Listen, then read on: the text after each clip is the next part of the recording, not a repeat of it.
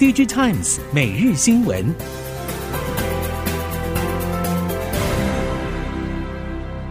听众朋友们好，欢迎收听 DigiTimes 每日新闻，我是翁方月，现在为您提供今天的科技产业新闻重点。首先带您关心。笔电品牌厂预期今年将好转，但零组件厂则相对保守。散热机构建厂案例指出，没有看到订单明显回温，而电池模组厂顺达科则表示，今年笔电将微幅成长，但订单却因为竞争更激烈而不增反减。业界分析，笔电今年成长动能有限，但竞争压力无限，如何开拓非笔电业务才是业者关注焦点。事实上，不止零组件厂，ODM 厂也在积极布局非笔电业务。像是广达，近年利润重心都不是笔电，而是伺服器与车用 ECU。伟创则抓到大客户 NVIDIA，AI 伺服器业务成长一飞冲天，笔电比重也明显降低。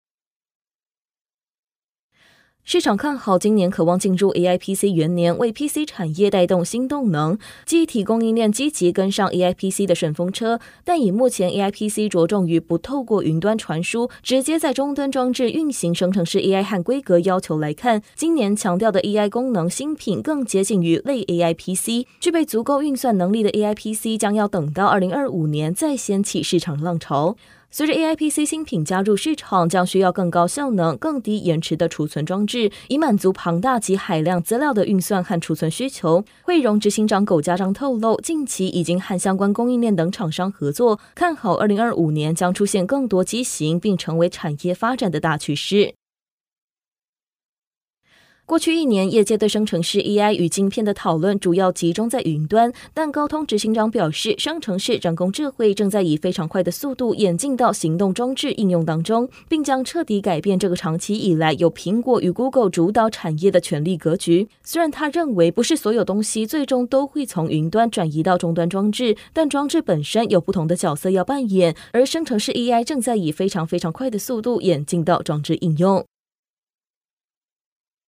旗舰手机 SoC 战况激烈程度升温，从去年下半华为重返市场，苹果首度导入三纳米制程后开始发酵。高通和联发科都对于未来 AI 手机发展提出愿景。值得关注的是，除了欧美、中国以及其他已开发国家之外，印度市场旗舰手机成长潜力也开始兑现。手机镜片业者指出，印度手机市场规模本来就不小，近年对旗舰手机接受度也快速提升。虽然印度官方对于中系手机有许多小动作，但无法阻止所有手机品牌加大在印度市场的布局，对今年旗舰手机 SoC 的竞争格局将有一定程度的影响。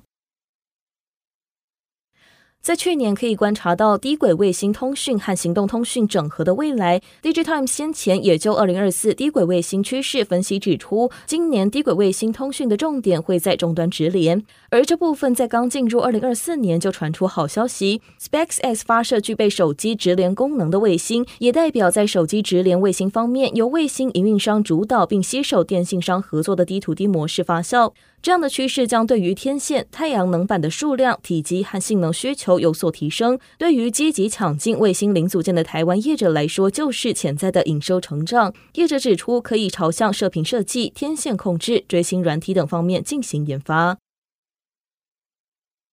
年度盛事消费性电子大展 CES 一月九号到十二号将在美国拉斯维加斯展开。近几年，无论是主办方或是参展业者，大多聚焦在电动车。不过，今年 PC 产业在生成式 AI 热潮点火之下，AI PC 成了万众瞩目的焦点。今年 CES 将呈现 AI 新应用与电动车双主轴架构。即将上市的苹果 Vision Pro 作为 VR 和 AR 普及的催化剂，也让智慧穿戴装置成为展览指标之一。显示器供应链目前已经没有太严重的库存问题，同时面板厂正在严格控制产能利用率，让供需也较为平衡。瑞轩指出，由于目前面板供需波动不大，涨价与跌价的幅度也很小，在这样的情况之下，会以保持安全库存为前提，将存货周转天数维持在四十五到六十天，不会太激进的采购面板。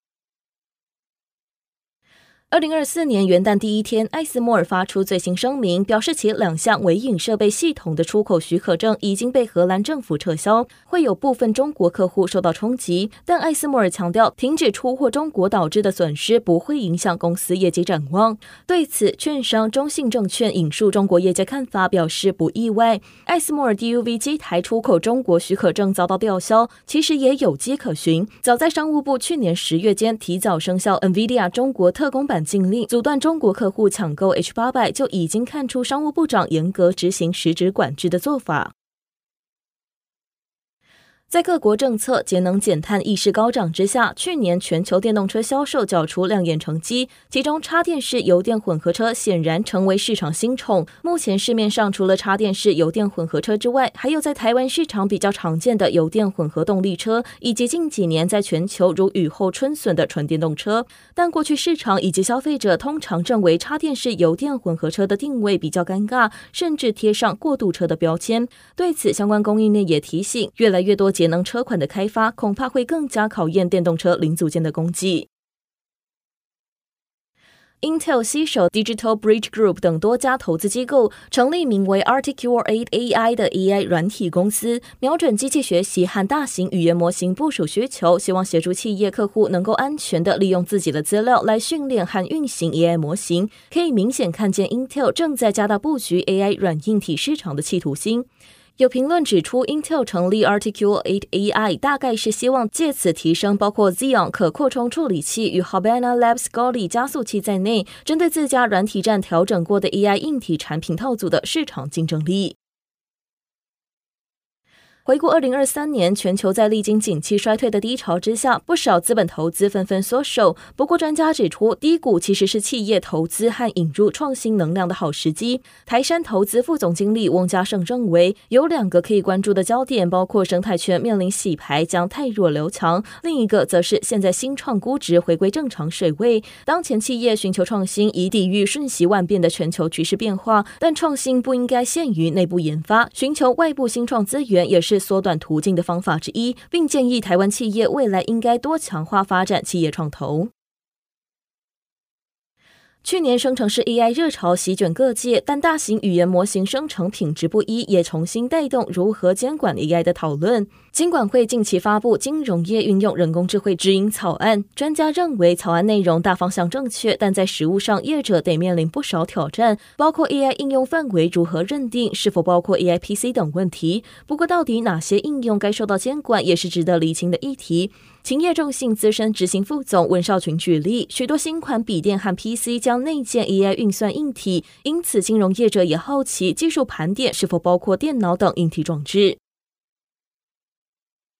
政府定定，二零二五年离岸风电累计装置容量达到五点六 gigawat。随着时序进入二零二四年，离政策目标只剩不到两年可以冲刺。除了政府力拼达标之外，离岸风电开发商也持续推进案场进展。不过，相关业者也提醒，还是必须留意后市有三大变因：第一是全球离岸风场形势骤变，成本攀升；第二是供应链干扰，缺工、缺海事船、缺料；第三则是融资挑战，本土银行团的意愿还需要持续观察。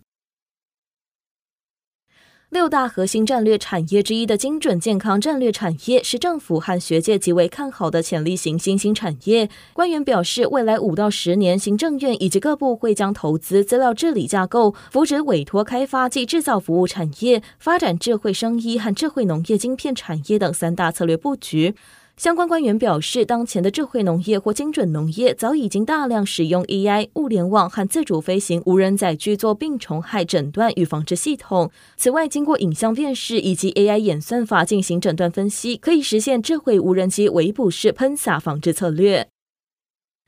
以上新闻由《Digitimes 电子时报》提供，翁方月编辑播报。谢谢您的收听。